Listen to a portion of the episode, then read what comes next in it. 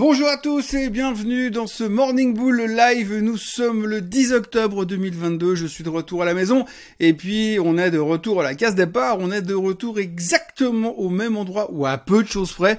Là où on était lundi passé, lundi passé où le Crédit Suisse était censé faire faillite, la Deutsche Bank était censée faire faillite, les supports étaient censés casser à la baisse puisque on est en train de tester la moyenne mobile des 200 semaines à 3585 et à aujourd'hui, 7 jours plus tard, on se retrouve plus ou moins dans la même situation.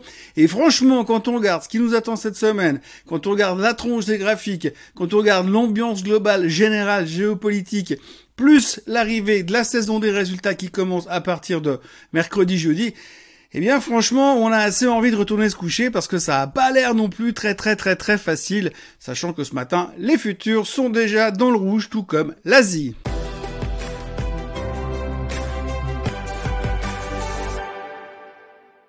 Alors je vais pas vous refaire un dessin sur ce qui s'est passé la semaine dernière, vous l'avez tous vu, on a fait en haut, en bas, et on revient plus ou moins au même endroit. Donc ce qu'il faut retenir ce matin, c'est que les chiffres de l'emploi de vendredi étaient meilleurs que les attentes. Alors pas non plus monstrueusement meilleurs puisqu'on est sorti à 263 000 et des poussières et que la moyenne des attentes était à 255 000 créations d'emplois.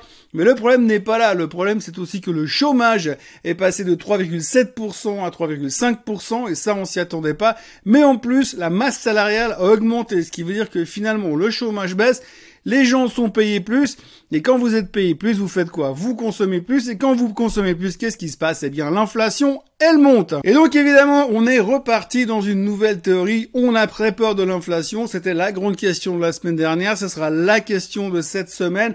On s'est dit, s'il y a des améliorations, on l'a vu sur l'ISM, on l'a vu sur les JOLT la semaine dernière, s'il y a des améliorations, enfin, plutôt le fait que l'économie est en train d'empirer, puisque n'oublions pas qu'aujourd'hui, on est très à l'affût des mauvaises nouvelles qui veulent dire que c'est des bonnes nouvelles, puisque si c'est mauvais, la fête va devoir peut-être éventuellement, c'est pas sûr, changer son fusil d'épaule. Comme on est en plein trip, on cherche les mauvaises nouvelles, on a eu en début de semaine des mauvaises nouvelles, et puis en fin de semaine, on a eu des bonnes nouvelles, qui sont pas des bonnes nouvelles, puisque les bonnes nouvelles sont des mauvaises, et donc, ces mauvais chiffres de l'emploi ont clairement euh, pointé dans la direction que pour le meeting de début novembre, le meeting de la fête qui aura lieu début novembre, eh bien, il n'y a pas d'espoir à avoir de toute manière. On va monter les taux et plus que probablement, dans tout cas, 75 basis points. Pourquoi en tout cas? Parce qu'en fonction des chiffres qui vont encore sortir cette semaine, en fonction de tout ce qui va se dire cette semaine, eh bien c'est pas évident. C'est pas évident qu'on se contente de 75 basis points de hausse au prochain meeting de la Fed. Pour ça, pour y voir un peu plus clair, comme d'habitude, on va devoir attendre. Ah oui, comme d'habitude, on va devoir attendre puisque cette semaine, eh bien, on a quand même deux, trois choses assez intéressantes et assez importantes. Alors la première chose, c'est les minutes du FOMC meeting qui sortiront mercredi soir. Alors mercredi soir, on sait que la Fed va nous annoncer ce qu'elle pensait il y a trois semaines en arrière. Donc fondamentalement, ils ne savaient pas ce qu'ils savent aujourd'hui, donc ça veut pas dire grand chose, mais peu importe, nous, on va quand même prendre ces minutes du FOMC meeting, les mettre dans un grand sac faire un coup de sac, les mélanger et en faire une opinion, notre opinion sur ce que la Fed va probablement faire. Ça devrait nous conforter dans l'idée que la Fed va monter les taux au mois de novembre, donc ça c'est pas déjà pas forcément facile. Et puis la deuxième chose, c'est que je dis il y a les chiffres du CPI aux États-Unis. Les CPI, donc euh, le Consumer Price Index, là où on attend euh, de savoir si vraiment euh, la, stratégie de la Fed est en train de fonctionner. Eh bien, on en saura plus jeudi après-midi. On attend 8,1% sur une année au niveau de l'inflation. Alors, autant vous dire que si c'est au-dessus de 8,1% d'inflation sur une année, eh bien, ça risque de pas finir tout à fait en hausse jeudi soir. Mais pour l'instant, nous ne sommes que lundi.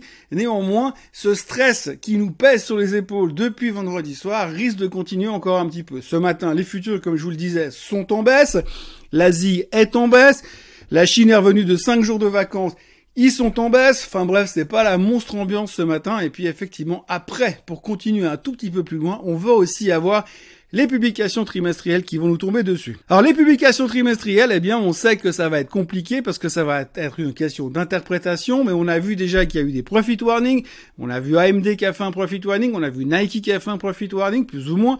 Donc en gros, on a tout ce stress qui va nous tomber dessus et on sait que ça ne va pas être simple parce qu'elles ont tous des problèmes tous des problèmes à cause des taux, tous des problèmes à cause de l'inflation, et donc du coup on craint de voir ce qui pourrait se passer, et surtout de ce que les CEO et autres CFO pourraient nous annoncer pour plus tard.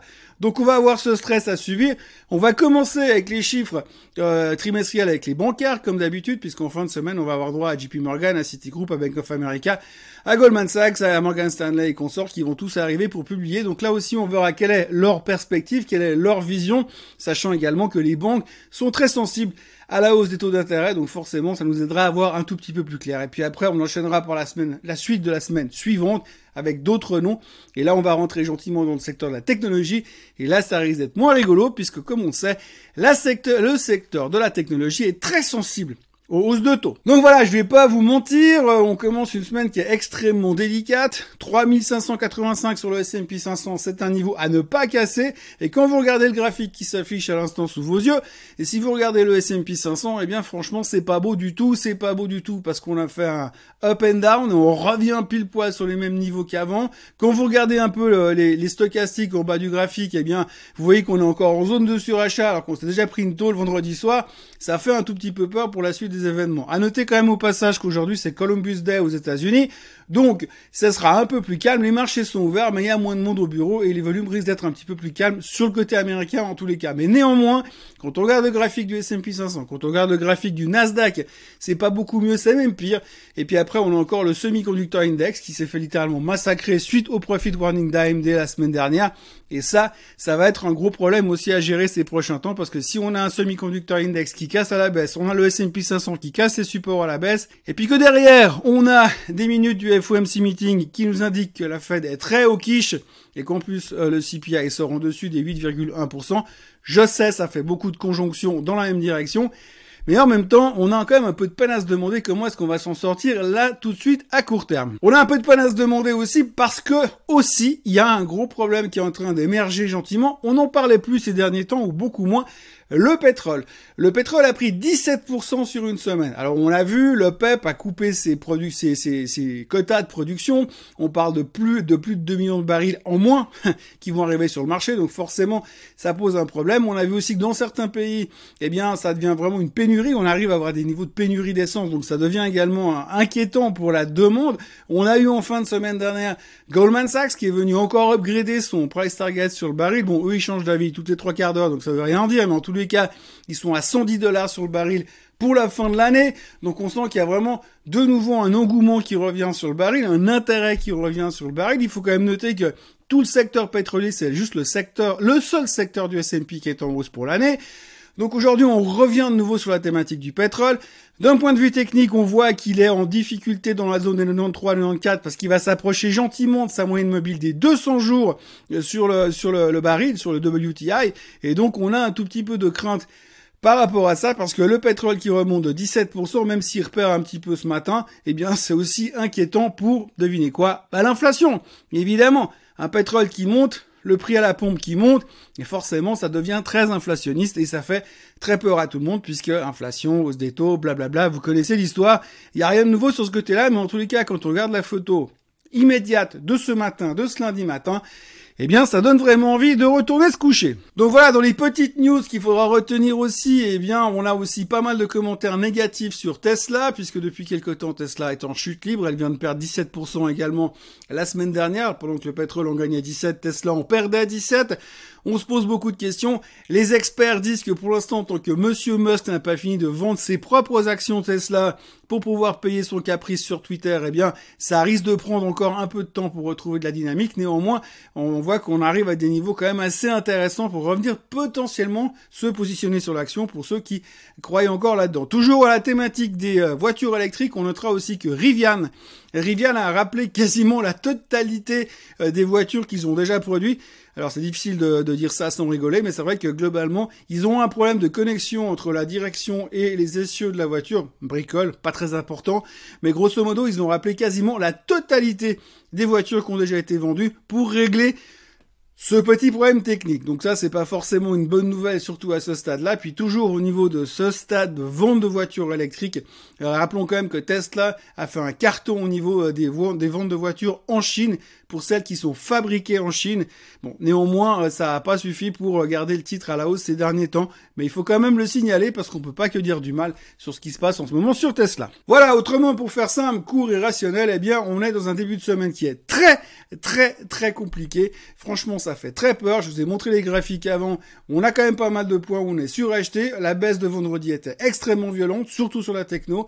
Et puis quand on voit ce qui nous attend cette semaine, c'est difficile de trouver un optimisme exacerbé euh, par rapport à tout ce qui va nous tomber dessus. C'est peut-être par le fait qu'on est un petit peu trop inquiet, un petit peu trop négatif, en tout cas en ce qui me concerne, euh, que ça va se retourner encore une fois. Mais en tous les cas, après le rebond, euh, l'échec du rebond de la semaine dernière, la violence du rebond et la violence de la correction, on sait vraiment qu'on est dans des rebonds de bear market parce que c'est assez symptomatique, parce qu'effectivement, quand on est dans des phases de bear market, quand on va chercher ces zones de capitulation puis de désespoir, comme on l'avait déjà vu sur les graphiques auparavant, eh bien c'est toujours des zones où ça devient très violent et très volatile, ce qui signifie qu'on est toujours pour l'instant dans un bear market et qu'un rebond même de 5% comme on l'a vu la semaine dernière ne suffit pas pour faire tourner complètement les investisseurs dans leur tête. Donc restons prudents encore cette semaine, beaucoup de choses à venir, on a encore beaucoup de choses à décortiquer ces prochains jours.